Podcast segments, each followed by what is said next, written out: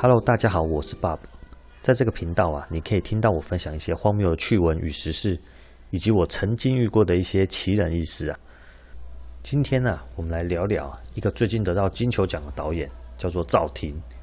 他在这几天知名度啊，可以说是直线上升了、除了因为是第一位得到金球奖的中国女导演之外啊，更主要的是她在短短的几天内，从中国人争相追捧的华人之光，变成了辱华分子啊。这到底是怎么回事呢？他做了什么事伤害了祖国人的感情呢？今天啊，就来跟各位解析一下。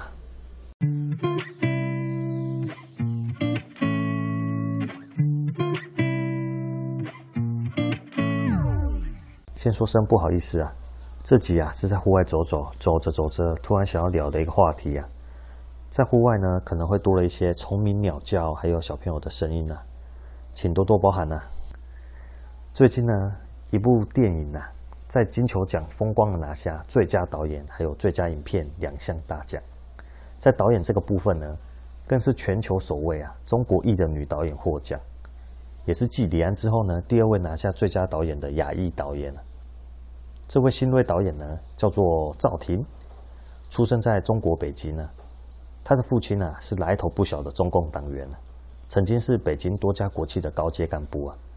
像是北京钢铁公司的副董事长，现在呢，则是掌握着一家北京的投资公司啊，所以赵婷啊，可以说是背景非常雄厚的一个富二代啊，哎，红二代啊，这么说比较好。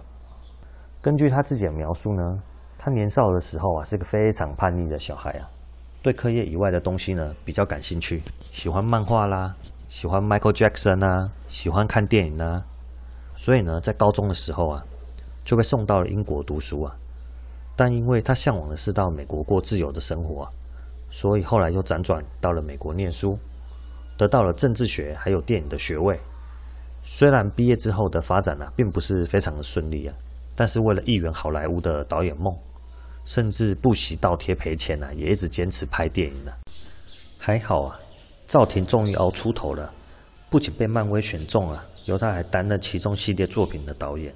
他更凭借着电影《游牧人生》大放异彩，被中国捧成了民族英雄啊！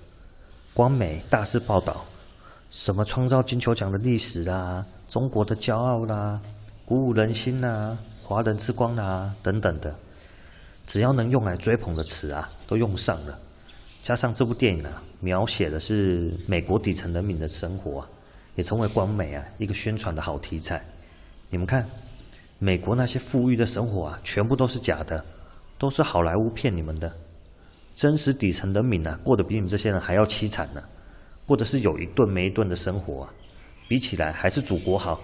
你看，二零二零已经全面脱贫了，进入小康社会了，在祖国啊，可幸福多了呢，没有穷人了，还不感恩大大，赞叹大大。官媒啊，打的如意算盘啊，本来是这样子的。还在各大平台呢，都弄了一堆电影的宣传，连电影的海报都印好了。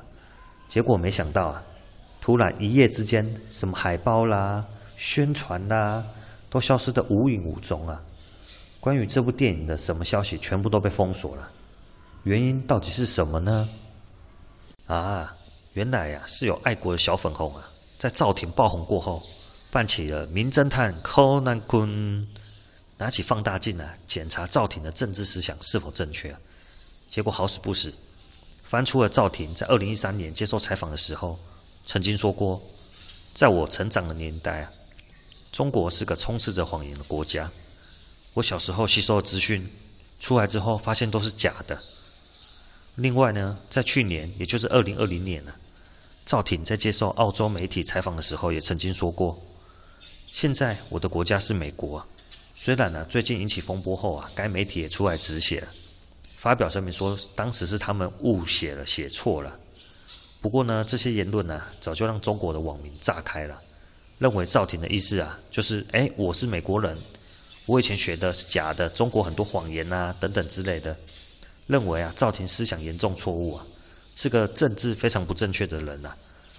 所以呢，他们就在网络上啊，开始纠正官媒，说什么。请叫他亚裔导演啊！我不认他是中国人，甚至开始侮辱他是中国的叛徒啊，卖国贼啊，是中国的耻辱啊！这些消息呢，在网络上啊，就像野火一样蔓延开来，反弹的声浪越来越大。官媒一看，哎，不得了了，戏呀！本来是想说趁这个机会啊，好好操弄一波爱国情操、爱国主义啊，结果嘞，一个没弄好，反而捅了马蜂窝啊！引火上身了，只好赶快冷处理啊，把所有赵挺的消息全面封锁，一路下架，什么官媒啦、网络平台啦。内容农场啦，全面下架赵挺的消息啊！哎，原来呀是伤害了中国人民的感情啊，才突然从民族英雄变成了辱华分子啊！由这件事情来看呢，有几件事啊，想要跟大家说说啊。第一点呢，就是怎么很多像赵婷这种红二代、富二代，甚至像什么官二代、官三代，一堆人一出国以后啊，就开始反红旗了呢？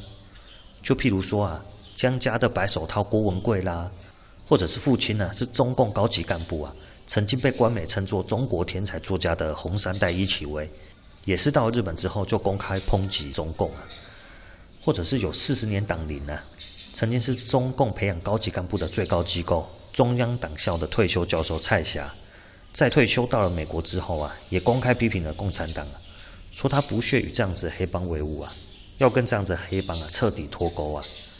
怎么这些红二三代啦，一出国之后呢，立场就大大转变了呢？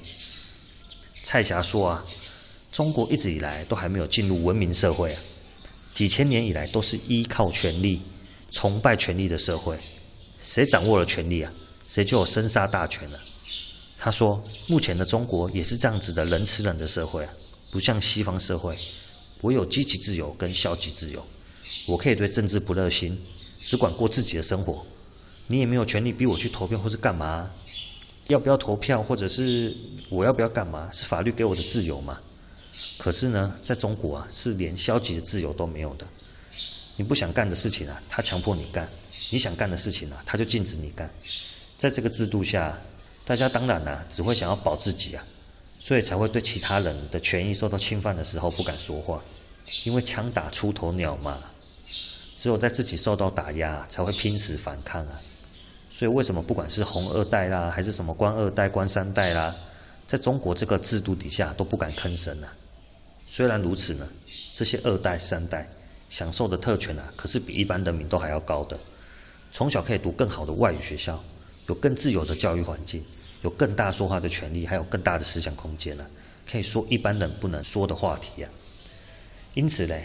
虽然他们在中国国内啊不能明讲，可是却可以想，加上习大大上台之后，这些体制内的人呢、他们在中国拥有的特权啊，这些家业啦，这些呃裙带关系啦，一个一个都被抹掉啊，使得他们这些二代三代开始在逃出去之后啊，不管是退休教授啦、白手套啦，还是年轻人呢、都开始扔掉红旗反红旗，发出反对的言论了、所以呢，不是他们不说啊，是人还在中国的时候不敢说啊。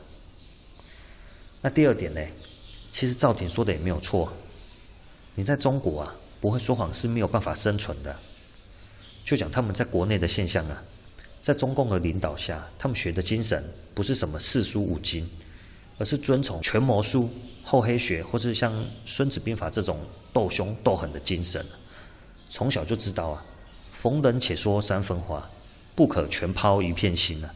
从小就要学会怎么说谎啊，怎么辨识谎言啊。你看官场上那些人呢、啊，看那些什么战狼部啊，不对不对，是外交部。我说啊，那些发言人啊，个个啊都是睁着眼睛说瞎话的高手啊。疫情以来，一直想要把病毒源头怪给其他国家，怪到什么意大利头上，怪到美军头上。没看这些官员呐、啊。个个都是啊，说着谎言呐、啊，脸不红气不喘的，像华大妈？还说什么、中国人呢、啊？为什么不能用推特、用脸书呢？啊，这个就是你们自己进的啊。所以说啊，在中国的官场啊，这些话你要倒着看啊。如果你太诚实的话，是爬不到上面的。再讲到武汉肺炎的爆发，不就是因为一开始啊，武汉官员欺下瞒上吗？知情不报，一直到瞒不住了。中共又找了像什么钟南山的这种专家，加上 WTO 的谭德塞，继续掩盖疫情啊，说不会人传人嘛。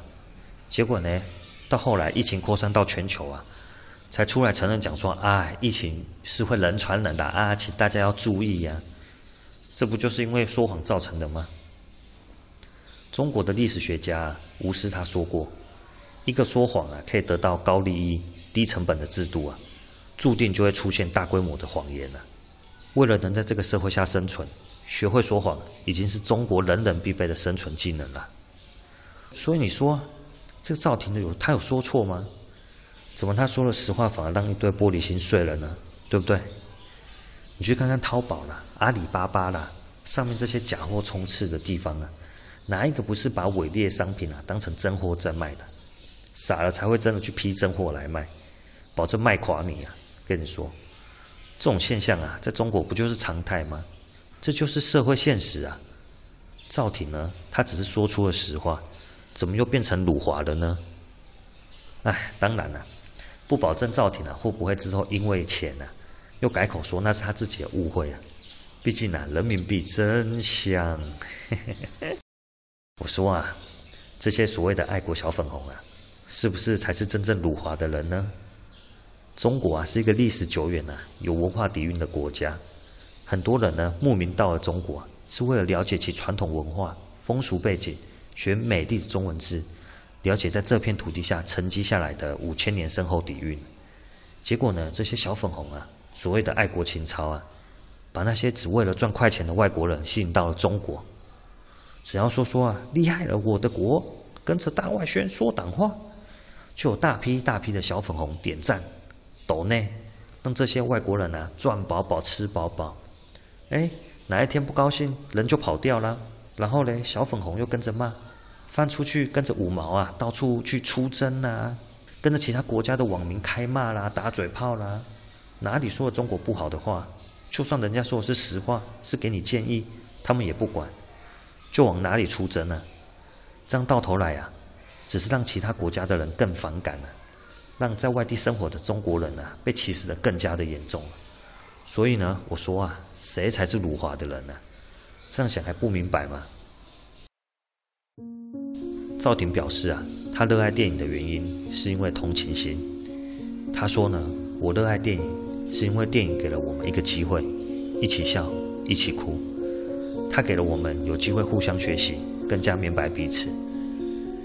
李安呢，给了这部电影非常高的评价。